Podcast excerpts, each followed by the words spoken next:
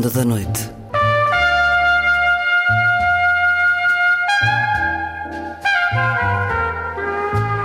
Com Luís Caetano.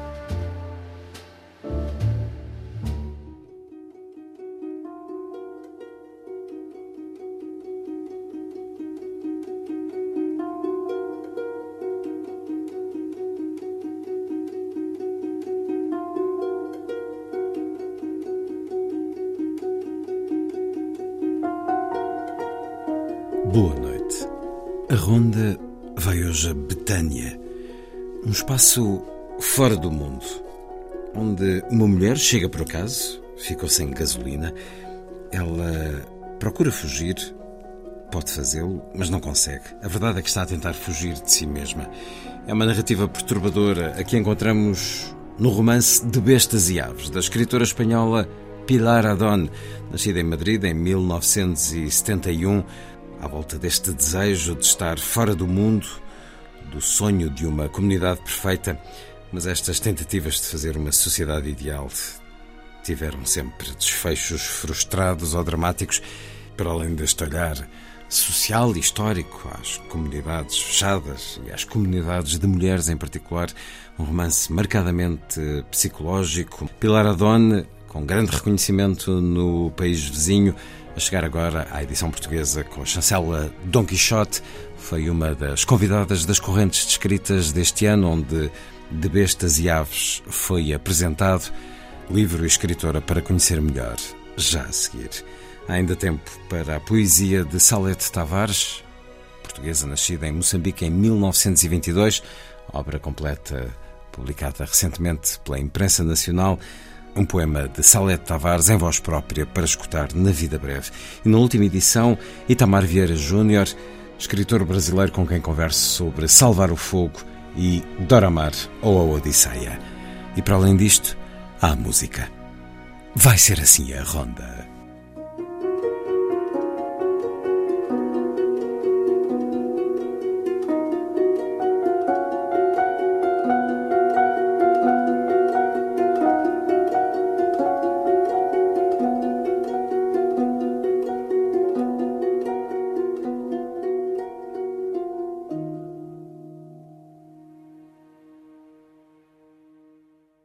Música a começar. Always. Música da violoncelista e compositora islandesa Hildur Guðnadóttir para o filme A Voz das Mulheres, de Sarah Polley.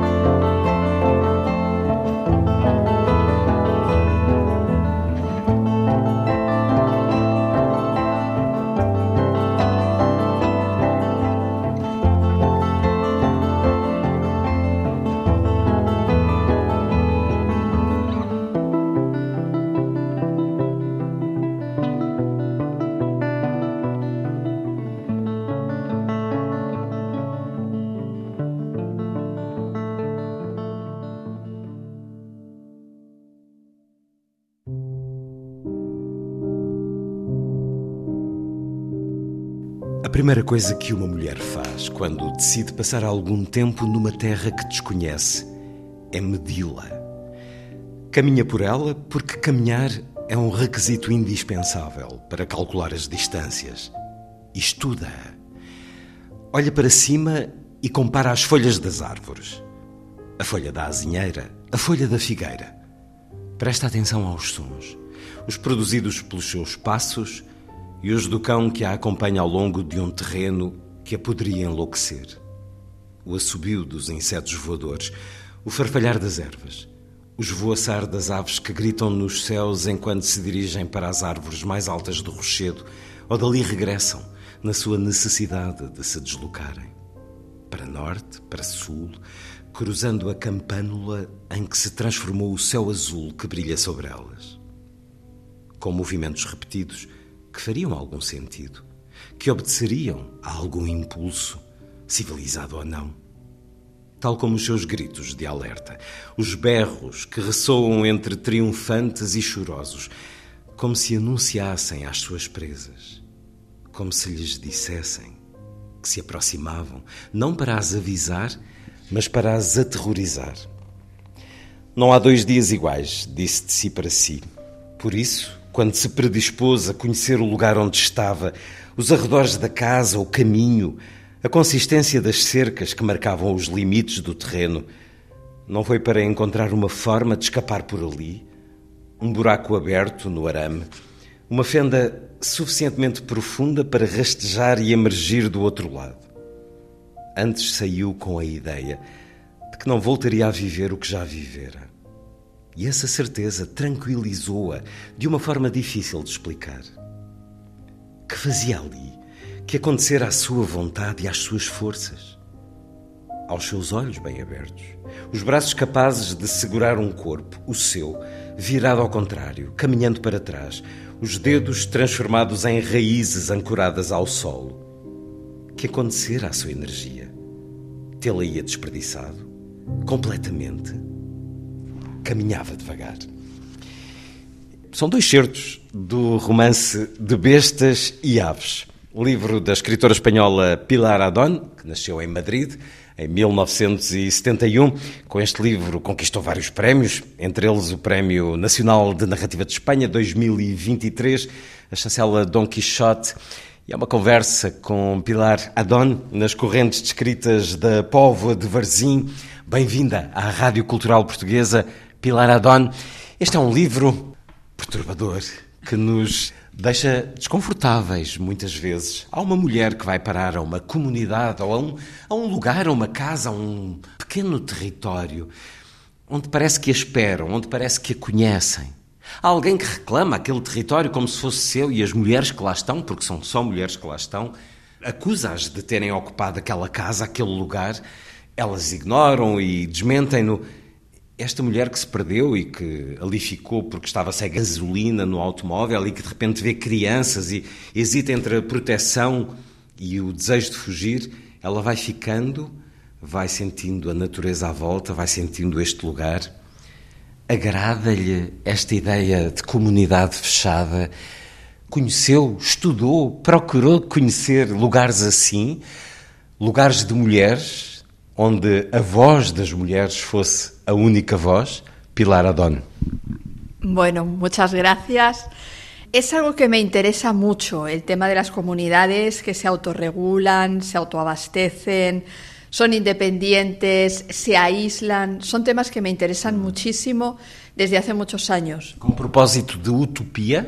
Sí, sí, con un propósito de utopía, siendo consciente, de todas maneras, de que las utopías, eh, por su propia característica, por la manera en sí misma que es una utopía, lo que significa, tienen eh, de alguna manera un futuro incierto, sino un fracaso completo. Es muy difícil que este tipo de comunidades existan eh, durante mucho tiempo y tengan éxito precisamente porque pretendemos como seres imperfectos que somos los seres humanos, nuestros vicios, nuestras servidumbres, nuestras manías.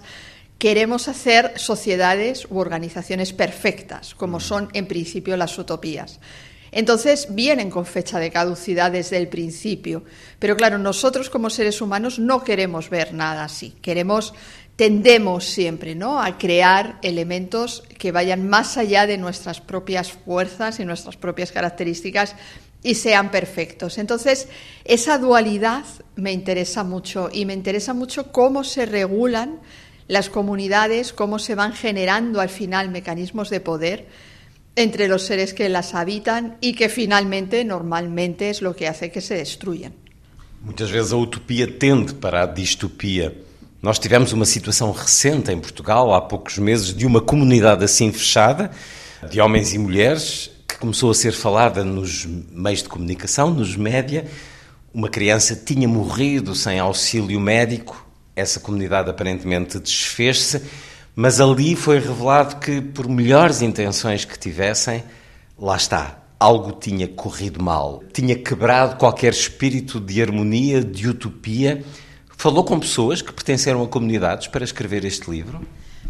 Yo investigué mucho en comunidades eh, utópicas, digamos, mm. por distintas razones previas a este libro. Este libro bebe de investigaciones o curiosidades mías previas en mi anterior novela titulada Las efímeras. Hablaba eh, de lo que habría sido de manera ficticia, inventada por mí, vivir en una comunidad que existió de verdad en Francia a principios del siglo pasado, eh, fundada con el fin de que un montón de niños que de otra manera no habrían tenido acceso a la educación de ningún tipo, pudieran tener. Educación no solo formal, no solo académica.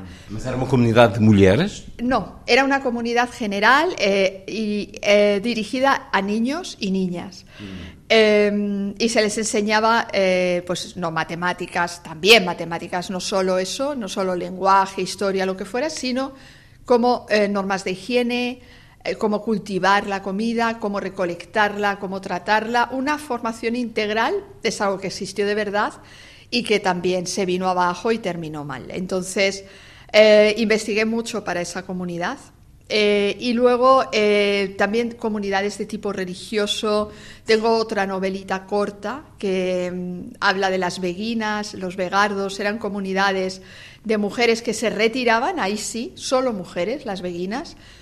Mm, no tenían por qué estar consagradas. ¿Religiosas? Sí, bueno, no, no, estaban consagradas, pero durante el tiempo en que ellas estaban en el, en el beguinato, es algo muy interesante, eh, sobre todo era en la Edad Media, pero la última beguina murió hace no mucho tiempo. ¿Y E acha que agora, século XXI, estas comunidades tendem a existir mais porque há uma maior tendência para querermos fugir. Querermos, aqui o plural é sempre complicado, mas muitas pessoas querem fugir do mundo, da ameaça tecnológica, encontram às vezes até ameaças onde elas porventura não existem.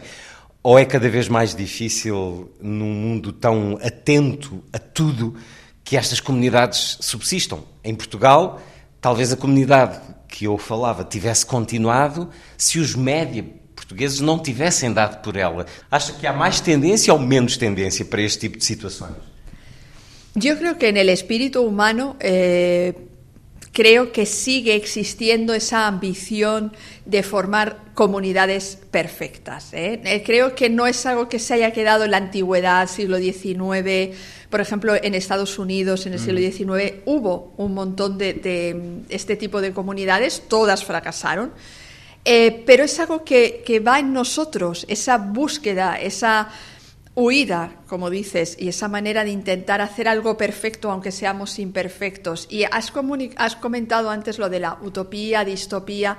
Es curioso porque las utopías casi siempre se ubican en la naturaleza. Tendemos aún a idealizar la naturaleza, a pensar que por el hecho de que estemos en una naturaleza que eso, idealizamos, convertimos eh, en algo que no es, eh, todo va a ir perfecto y en cambio las distopías tienden a ubicarse más en las ciudades, en lugares desagradables. Una distopía tú imaginas que es algo de lo que quieres huir finalmente y que los que pueden se van, están más relacionadas pues quizá con las dictaduras, el odio, la pobreza, la utopía sigue siendo el jardín, el Edén, donde queremos huir, el escape, la huida. Y mis personajes en mis novelas, siempre, en todo lo que escribo, e incluso en poesía, intentan huir. Siempre quieren estar en otro sitio. ¿eh? Son unos eternos insatisfechos. Também a sua personagem, de alguma maneira, o procura quando sai pela noite uh, nesta viagem sem destino. Enquanto lia este romance de Bestas e Aves de Pilar Adon, agora publicado pela Dom Quixote, livro com a tradução de Rui Elias, pensei também em Virginia Woolf e num quarto que seja seu. Estas mulheres já não é um quarto que seja delas, mas uma casa que seja delas, um território que seja delas. É inevitável perguntar-lhe se há aqui a afirmação simbólica de um, uma liberdade feminina, de uma liberdade para com os homens, sendo que há aqui um homem que é a ameaça, o perigo. Neste romance, nesta história, as mulheres querem ter um lugar que seja só seu? La verdad es que eh, hace muchos años, eh, eh, en una entrevista también, había publicado un libro de relatos y la periodista me preguntó que por qué todos los personajes de todos los relatos eran mujeres. Y me, me, quedé sorprendidísima porque yo misma no me había dado cuenta de que eran todas mujeres. Para mí era eh, lo más natural del mundo que mis personajes fueran mujeres eh, y escribir sobre mujeres y, bueno, que mis protagonistas fueran mujeres. Y ciertamente en todo lo que escribo, no solo en De Bestias y Aves, existen, eh, como te digo, protagonistas mujeres, en este caso comunidad de mujeres, y aparece siempre un elemento disruptivo que suele ser un hombre. Siempre sucede así. El libro está dedicado a mi padre. No hay ninguna animadversión, no existe ningún tipo de rechazo. Eh, ah, estoy casada con un hombre, no hay ningún problema en cuanto a eso, pero sí que es cierto que hay algo que a mí me sucedía cuando era, era pequeña. Eh, lo cuento muy rápidamente. Eh, aunque yo soy de Madrid, mis padres, eh, sobre todo mi padre, siempre fue un hombre de campo, un hombre de, del monte. Entonces, en cuanto podían, en Navidad, en Semana Santa, los fines de semana, nos íbamos al campo, al pueblo.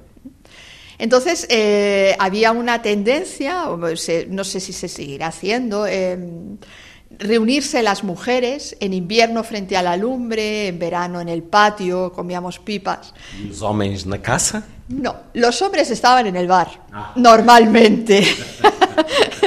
y nosotras nos reuníamos, hablábamos, hablaban las mujeres, yo era una niña. Brincaban las crianzas. Claro, yo estaba allí y escuchaba. Y ellas hablaban y contaban historias, todo tipo de historias, sin ningún tipo de censura. Muchas veces las historias un día eran de una manera y al día siguiente eran de una manera distinta. Decían todo lo que tenían que decir y para mí era fascinante, era la tradición oral en realidad. Eh, a mí me ha encantado toda mi vida que me contaran historias. Sí, era la manera que tenían de, de, de narrar, de, de explicar las cosas. Y esa comunidad que se generaba ahí se rompía cuando venían los hombres. Venían a cenar o porque había que irse a la cama, lo que fuera. No hay ningún tipo de rencor, simplemente sucedía. No Sí, simplemente... orden natural. Eh, sí, efectivamente, venían y, y, se rompía la comunidad. Y yo creo que de alguna manera se me ha quedado esa sensación y en todo lo que escribo hay un hombre que viene y, bueno, en cierto modo, eh, hace que la historia vaya hacia outro lado. Confirmo. Assim é neste romance também, de que leio mais um pouco. As raízes de uma árvore uniam-se às de outra da mesma espécie e formavam uma rede em que partilhavam água e alimento. Cresciam e sobreviviam, enviavam entre si alertas e mensagens de atenção. Os ramos e as folhas agitavam-se, sacudiam-se, estremeciam, obedecendo ao estímulo primário de uma necessidade constante de luz. Também ali residia a beleza. O planeta palpitava e ela palpitava. Tudo era temporário e, no entanto, a soma das transitoriedades tornava a vida contínua, quase eterna, a vida como energia, a vida como essência. Uma partícula ligava-se a outra partícula, que se combinava com uma outra, seguindo um método aleatório ou talvez respeitando um plano prévio, até se conseguir uma fusão resistente. E essa consciência do acidental, ou talvez do inimaginavelmente premeditado, fez com que naquele momento, ali, junto às raízes da árvore, esmagada sob o pano azul do céu e próxima de um lago que não vira, rodeada por um rochedo, abrisse a boca e começasse a gritar. Com a máscara grega da dor colada ao rosto, como numa peça de teatro, como Antígona enterrada viva numa gruta, como Medeia, ou como o próprio coro que chegaria aos limites daquela terra com os seus berros desordenando a harmonia de todas as formas da natureza. Aves, insetos, pequenos mamíferos. Virou-se para a árvore e agarrou-se a ela. Colou a testa ao tronco e continuou a gritar. Há aqui uma palavra que surge, coro. Ora, coro é o nome da personagem, desta mulher que sai noite fora sem destino, foge da memória de uma tragédia pessoal, familiar, e há também um coro, porque há muitas vozes. É um livro, uma história polifónica. Por que é que esta mulher grita desta maneira, Pilar Adón? Ella, eh, Coro, es una mujer que está muy acostumbrada a intentar controlarlo todo. ¿eh? Es muy perfeccionista, es artista, es miniaturista, está muy acostumbrada a verlo todo muy de cerca, el detalle, exacto, el detalle. Entonces, claro, desde el momento en que se pierde, eh, no se ha llevado el móvil, está sin gasolina, siente de una manera culpable, ella inmediatamente se atribuye la culpa a sí misma y lo que quiere es volver a recuperar el control. Eh, y además ella carga una culpa adicional una culpa extraña, eh, que es la culpa de la, de la, persona que ha sobrevivido a la tragedia. Eh. Su hermana se ahogó, ella sobrevivió y de alguna manera no entiende por qué iban las dos en el mismo coche. Iban las dos cuando se produjo el accidente juntas, ella sobrevive, la hermana no, y se siente culpable también. Entonces es una mujer que en realidad huye, pero no huye de un lugar, está intentando huir de sí misma, aunque no sea consciente. Desde el momento en que llega a Betania, esta comunidad de mujeres de la que hablábamos antes, parece saber algo que ella misma desconoce. Ella quiere irse, pero las mujeres saben que se tiene que quedar ahí. Pero ella eh, es una mujer adulta, consciente, autónoma y quiere tomar sus propias decisiones, aunque esas decisiones sean erróneas. Y quiere irse. Lo que pasa es que hay algo, hay algo que la retiene y finalmente será liberador. No vamos a decir más, pero será liberador. E é a nossa descoberta da escrita de Pilar Adon, de Bestas e Aves, este romance de uma autora com grande reconhecimento em Espanha, que é autora também de poesia, de livros de poesia, também eles muito bem recebidos. É artífice das palavras. Este é um livro de grande trabalho de depuração da palavra, da linguagem que nos faz compreender que seja também autora de poesia, o poder das palavras Pilar Adon é distinto entre a ficção e a poesia. Também a sua forma de escrever, a sua forma de sentir é muito diferente entre a poesia e a prosa? Sí. Eh, no tanto de manera temática. Eh, es extraño hablar de temas en poesía. Pero sí que es cierto que, como comentaba antes, eh, tengo ciertos temas que me atrapan, eh, que tiran de mí, que son el deseo de estar en otra parte, la huida, el aislamiento, el miedo. Esos son los temas que trato tanto en prosa como en poesía. Los temas son los mismos, porque son los que me agarran. Y yo obedezco.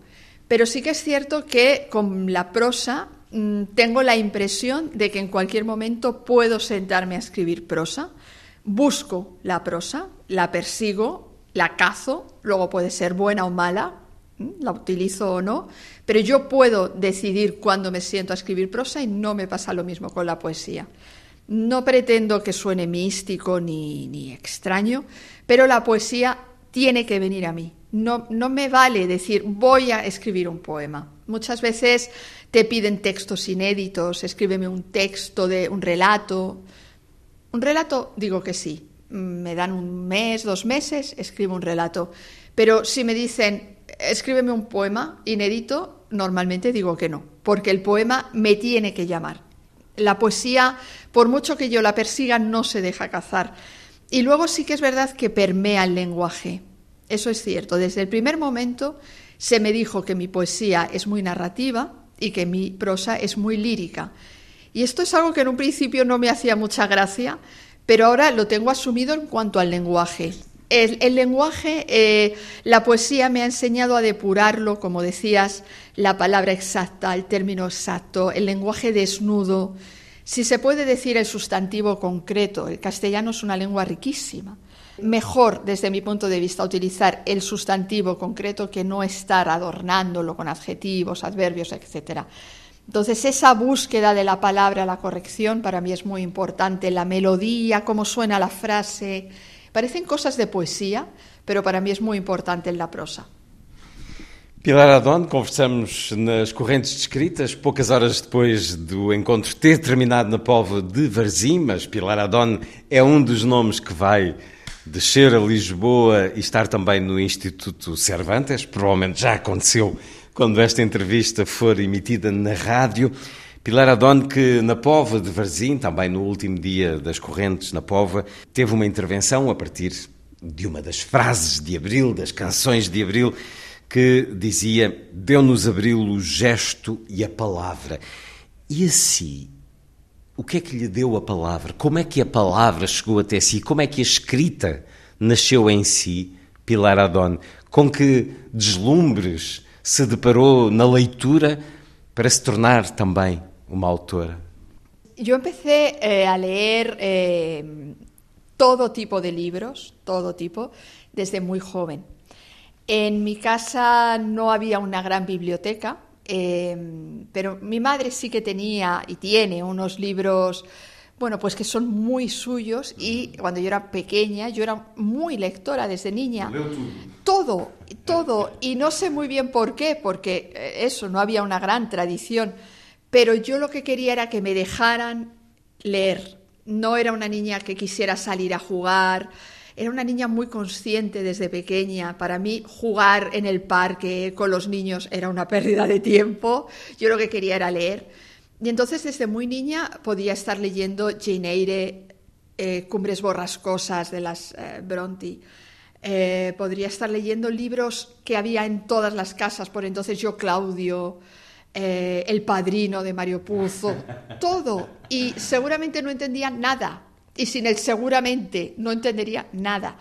Pero en mi casa no es que hubiera mucho dinero, ¿eh? y cuando yo nací en el 71, no había libros como ahora específicos por edades, de 4 a 6, de 6 a 8. Eh, para mí los libros entraban por las buenas notas, los Reyes Magos, el cumpleaños. Y te puedes imaginar que esos libros que entraban para mí los devoraba en nada. ¿Nada Tallado, por ejemplo? no, nunca. lo mismo cayó alguno, ¿eh? pero no, no lo recuerdo. recuerdo los clásicos. Sino el egipcio. Había de todo, de todo, todos estos libros. Entonces, yo recuerdo que los libros que me compraban a mí, para mí, es eh, mi manera de leerlos para que no se me acabaran me ha quedado, que ahora tengo todo tipo de libros, pero en las últimas páginas las demoraba y las subrayaba y no quería que se acabaran nunca. Y sigo haciéndolo. Las últimas páginas las demoro, las demoro para que no se me acaben los libros, aunque tenga diez más esperándome. ¿Quiénes son los escritores? Ahora mismo me resulta difícil. Eh, ahora mismo te hablaría de John Fosse, el premio Nobel de literatura. Lo leí, empecé a leer en, en castellano. Estou a ver a familiaridade, de facto. Sí, pero cuando yo escribí este libro aún no lo había empezado a leer a John Fosse. Sí, sí, não estou, estou a é que tem alguma genética comum. Sí. sí, ahora mismo estoy absolutamente enamorada de, de su literatura. Y hace años em, escritores que pueden haber permeado, aunque ahora mismo no pueda hablarte tanto de su influencia, quizá Virginia Woolf, em, Silvia Plath, Marguerite Duras, hace muchos años Faulkner, pero son escritores que a día de hoy me cuesta mencionar porque hace mucho, pero yo reconozco que el pozo de alguna manera ha quedado ahí, ha quedado. Pilar Adon, de Bestas e Aves nas Correntes Descritas. O livro foi apresentado e a autora teve a sua intervenção a propósito desta frase de Abril. Abril, este Abril é muito nosso, é o nosso 25 de Abril de 1974, é o dia em que a ditadura portuguesa caiu por ação dos militares, com o apoio do povo. Isto em Espanha, há alguém que nasceu em 1971 é conhecida esta história portuguesa. Houve um paralelismo histórico entre Portugal e Espanha, mas em Espanha, Franco, a ditadura caiu de podre. Franco morreu. Eh, as coisas eh, seguiram um curso muito mais eh, formal do que em Portugal. Diz-lhe alguma coisa, ou diz alguma coisa às pessoas da sua geração, a Revolução Portuguesa? Eh, sí, por supuesto, por supuesto. Además es un referente de eh, cómo eh, salir de una dictadura eh, de manera absolutamente pacífica, pacífica y además de una manera rupturista. ¿eh? Lo que hubo antes, lo que viene después, de una manera limpia, de una manera eso, pacífica, hermanada entre todos, entre el pueblo. En España no tuvo absolutamente nada que ver. En España, eh, efectivamente, como tú decías, Franco murió y hubo, en cierto modo, una la, la, transición modélica también, se ha estudiado en muchos países, pero hubo cierto continuismo, cierto continuismo y a día de hoy, todavía en España, hay gente que se declara franquista. Según me han comentado, en Portugal eso es impensable, que nadie se declare salazarista. Entonces, eh, para nosotros, efectivamente, ese esa, esa manera de, de, de, pasar de un estado previo dictatorial a un estado democrático de libertad es eh, pacífica e é uma inspiração, por supuesto. E vamos ver se os nossos países não seguem também agora um caminho paralelo num certo caos político que se antevê, de alguma maneira. Pilar Adon, na Pova de Varzim, nas correntes descritas, estamos a conversar já bem de noite. Ali ao fundo está o mar, Madrid não tem mar, mas sei que Pilar Adon gosta muito do mar português, do litoral português. Como é que se sentiu nestes dias das correntes descritas, Pilar Adon? Ha sido maravilloso el encuentro con otros escritores, el buen ambiente que hay aquí, la generosidad de todo el mundo. Además, hay algo, y esto me voy un poco, pero eh, mi primer premio literario eh, interesante, lo gané con 18 años, hace ya mucho tiempo, y el premio consistía en un viaje a Lisboa para dos personas. Entonces, yo tenía 18 años, me vine con mi hermano que tenía 15. Por entonces todavía necesitábamos el pasaporte. A mi hermano le tuvieron que firmar un permiso para la frontera, pasar a Portugal. Vinimos en un tren nocturno. Una aventura. Maravilloso. el Lusitania Express. No se me olvidará en la vida. Entonces tengo cierta relación con Portugal, con Lisboa. Mm, muchos cuentos eh, que escribí por la época están ambientados en el Chiado, en, en, en Lisboa. Y poder venir a Portugal para mí es un sueño. Eh, conozco el litoral, conozco determinados pueblos, eh, San Martiño do Porto, Figueira da Foz, pues, el Algarve, por supuesto. Y poder haber estado estos días aquí frente al océano salvaje, a mí que me gusta tanto la naturaleza salvaje, ha sido un lujo, una maravilla. Conhece bem ou conhece muito do nosso país, é a nossa vez agora de a conhecer a si através deste livro de Bestas e Aves, o romance da escritora espanhola Pilar Adon, a tradução de Rui Elias e a edição Dom Quixote. Pilar Adon, muito obrigado por ter estado na Rádio Pública Portuguesa Antena 2. Muchísimas gracias, encantada.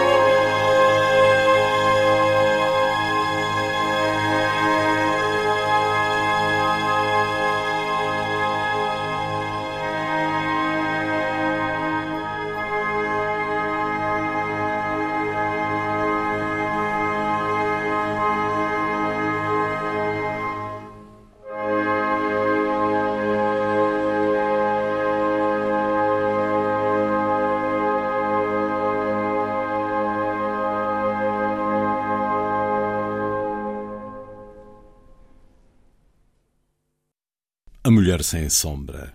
A ópera de Richard Strauss, aqui na leitura de 1986 da Staatskapelle de Dresden, com o coro da ópera da mesma cidade, a direção de Giuseppe Sinopoli. A seguir, a poesia na noite da rádio.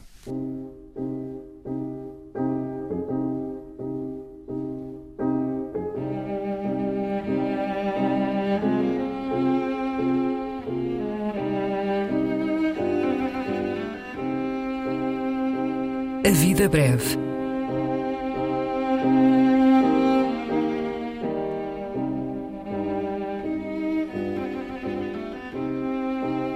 Poesia por quem a escreve.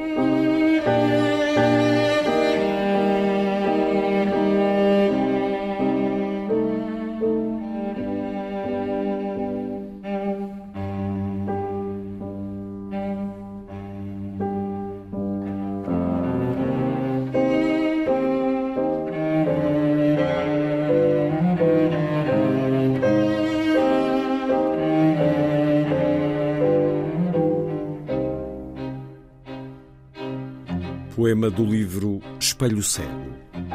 Salete Tavares.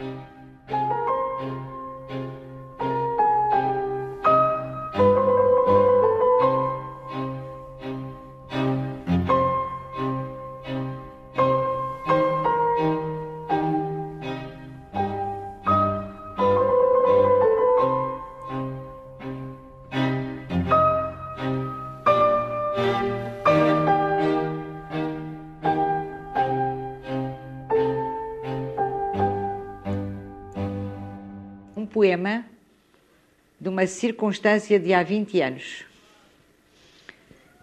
Eu sei que estás aí a criar o teu inferno, formiga branca na madeira da casa que me tapa. Eu sei que vai cair a trave que roeste e a tua bufetada se ri na minha cara. Aquilo que fabricas viu já nos museus, a febre de invenção que te mordeu a mão. Benzia eu então na morte que deixara junto de uma pomba a carne de canhão. Estéria da história, a dor do teu protesto é cicatriz de outros no rosto de teus olhos. Mendigo ministério, diabo sacerdote, sem capa das perjas nem brasas de incensário. Se do inferno a chama puseste ao pé de mim, e irónica se encheu a montra da farmácia, de curador sarcástico do eterno ser não ser, não creias que me vês chorar sem o veleiro a que cortaste o mastro. Bendita hora essa em que bateste certo, em que voltaste o mundo de pernas para o ar, meio-dia do meu século em que me é dado amar o árido deserto de tanto cemitério. A luz das tuas mãos era água salgada, rasgando-me na rocha areia de uma praia. O louro de uma esperança sonhou com a vitória e viu subir no ar o branco nevoeiro. Já não é só ruína a febre de invenção. Não penses que esgotaste as ilhas para ver. Há ilhas, há veleiros, estou eu e está o mar, e luz de tanta estrela no céu a cintilar.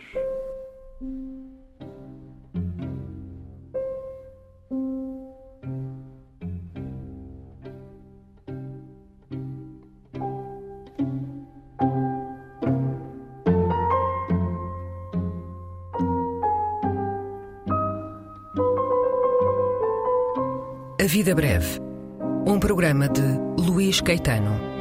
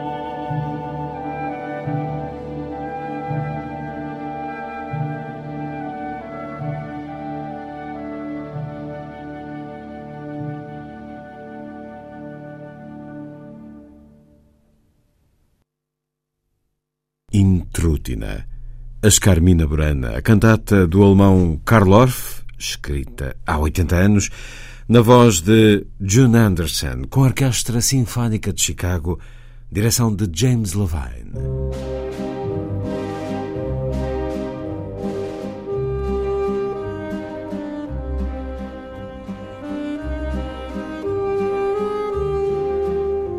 Última edição. Programa de Luís Caetano.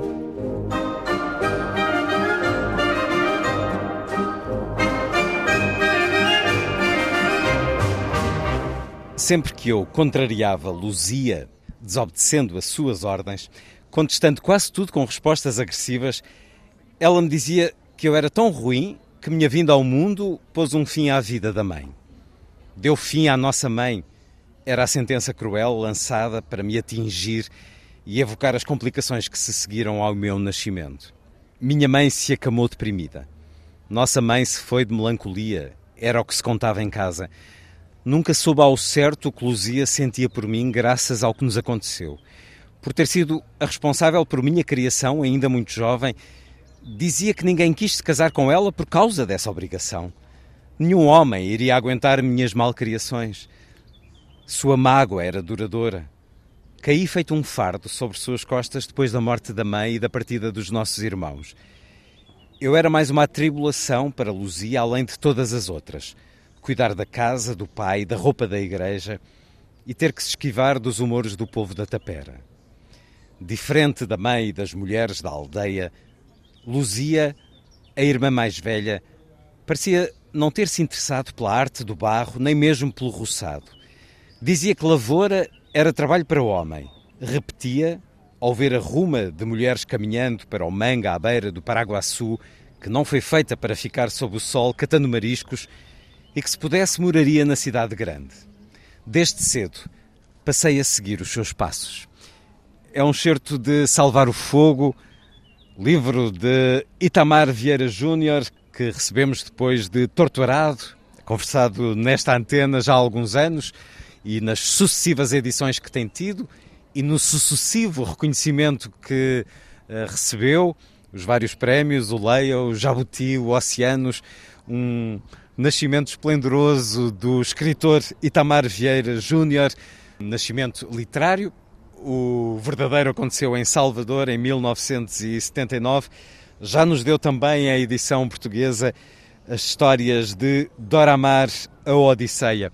Um breve olhar a este Salvar o Fogo, novo romance em que temos este Moisés que aqui nos fala, órfão de mãe, vivendo numa comunidade de origens afro-indígenas, um romance onde nos continua a dar, tal como em Tortarado, pergunto-lhe a força dos que não têm voz, a voz deles, a voz das mulheres e como elas são fortes, uma vez mais, neste romance, e a determinação dos oprimidos.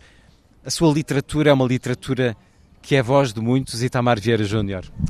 É, que bom falar com você, Luiz Caetano. Lembro com muito, muito carinho que aqui estive há quatro anos para receber o Prêmio Leia, para lançar esse livro que já me levou a tantos lugares, já me permitiu viver tantas coisas e agora chegar com este romance, uma história que eu mergulhei de fato com de corpo e alma, porque fala um pouco das minhas origens, fala um pouco das origens dos meus antepassados. Neste lugar, que é a paisagem do romance, que fica às margens do Rio Paraguaçu, ainda que Tapera do Paraguaçu seja um, um lugar imaginado, mas ainda assim todas as referências são as referências que eu carrego em minha memória, em minha imaginação. É uma história que também conta um pouco, reconta a história do Brasil, porque durante muitos anos nos contentávamos com a história oficial, com a história que era publicada, que era dita oficialmente pelo Estado, e parece que agora nos interessa saber a história, essa história que por algum motivo nos foi negada e daí a literatura entra com toda a sua possibilidade de nos ofertar uma história, mesmo que imaginária, mas ainda assim nos contar uma versão que não nos foi dita. Então, essa a história de Salvar o Fogo é a história deste personagem que, que o Luiz Caetano aqui apresentou, mas também a história da Luzia, que é a irmã que está ali ao seu redor, é a história de uma comunidade dividida pelo cristianismo, porque os dogmas cristãos dividem aquela comunidade, todos os saberes anteriores, os saberes é, ancestrais, saberes é, xamânicos, é, são tidos como bruxaria, como feitiçaria. A própria Luzia, esta personagem, ela é estigmatizada pela comunidade porque dizem, a gente não sabe se é verdade, mas dizem que ela tem poderes sobrenaturais, poderes sobre tudo que envolve a, a capacidade de incendiar roupas, de incendiar é, lugares, etc. Então, voltar essa história, voltar um pouco à memória, uma memória coletiva é, do Brasil que fala é, de personagens que historicamente estão subalternizados, que não fazem parte da história oficial, ou que tem uma visão romantizada sobre tudo isso. É uma história que continua a explicar muito do Brasil de hoje? Eu não sei se eu tenho a capacidade de explicar o Brasil, mas eu tenho a vontade de conhecer o Brasil. E a literatura tem me permitido isso, porque cada empreitada, é, cada história, cada narrativa escrita, eu estou mergulhando em mim, e quando estou mergulhando em mim, estou mergulhando no, nas minhas origens, né? na história deste lugar de onde eu vim, de meus, onde meus antepassados é, nasceram e viveram, né? e toda uma história pregressa que ainda reverbera muito, de uma maneira muito pungente na nossa vida, no nosso cotidiano. Tem uma personagem de Torto Arado, que é o espírito que narra a última parte, a Santa Rita Pescadeira, que ela diz assim, em determinado momento, foi cavalgando seu corpo que descobri que o passado nunca nos abandona. E de fato é uma história que se aproxima do nosso tempo, mas é uma história entranhada de passado, é uma história entranhada de inúmeras violências, a violência escravista, o genocídio indígena, é uma história que ainda faz parte desse cotidiano da sociedade brasileira. Neste período da nossa formação enquanto país, coisas, eventos marcantes definiram o futuro, o presente, o que a gente vive hoje. Criou-se uma hierarquia de vida e valor que ainda não foi desconstruída. E é isso, talvez, que essa história almeje, claro, no plano artístico, literário, mas é desconstruir um tanto esse ranking de vida e valor que determina que umas vidas são mais importantes do que outras. Por que é que as mulheres têm tanta força nos seus romances? Eu cresci numa casa de mulheres, de muitas mulheres, mãe, tias, avós, e desde cedo eram mulheres atravessadas por uma violência que é patriarcal, que é machista, eram vítimas de toda essa violência.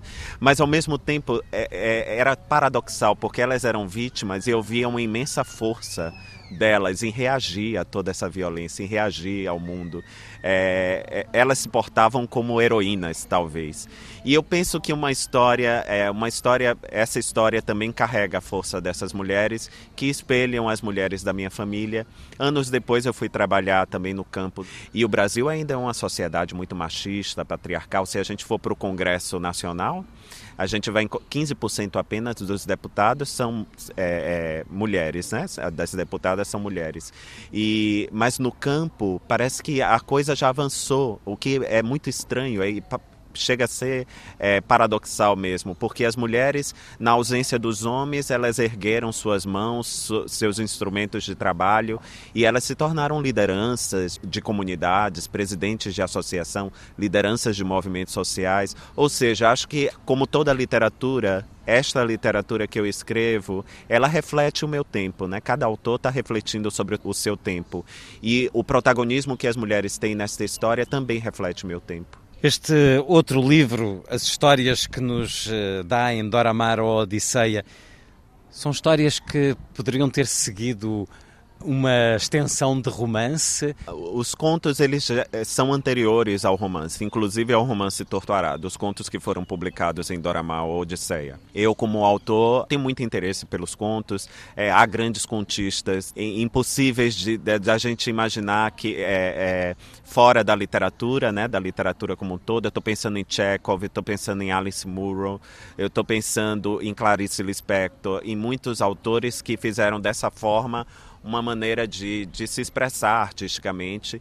E ali, naquele meu começo, antes de escrever romances, acho que esse foi um, um exercício poderoso, interessante, que me permitiu também vislumbrar narrativas mais longas. Então, as narrativas que estão em Doramal Odisseia, eu não sei se elas seriam é, possíveis como romances, mas eu acho que elas funcionam muito bem porque, embora sejam histórias distintas, elas percorrem o mesmo sentimento, um sentimento que às vezes é de desamparo, mas também é um sentimento de que cada ser humano, independente de onde ele esteja, da época que ele esteja, se ele mora na periferia da cidade, se é uma empregada doméstica ou se é um carrasco, é, essa pessoa ainda carrega em si uma odisseia. É, não há limites para a história humana e talvez essas histórias contem um pouco isso, que não há limite para a história humana. Itamar Vieira Júnior a contar-nos a história humana através das personagens que nos dá em romances e em contos, em histórias, muito a partir de um Brasil de ancestralidade, de uma história fortíssima das mulheres que guardam o fogo. Itamar Vieira Júnior, depois de Torturado, novo romance Salvar o Fogo, pelo meio, mas ancestrais a Torturado, as histórias reunidas em Doramar ou a Odisseia em conversa para a Antena 2. Uma vez mais, muito obrigado, Itamar Vieira Júnior. Muito obrigado, obrigado aos ouvintes, obrigado a todos.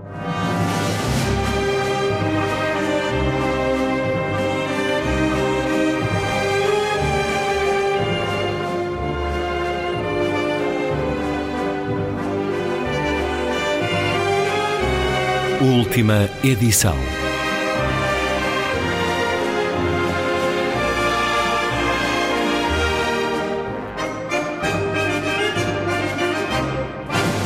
Está feita a ronda. Assim, obrigado por estar com a rádio. Boa noite.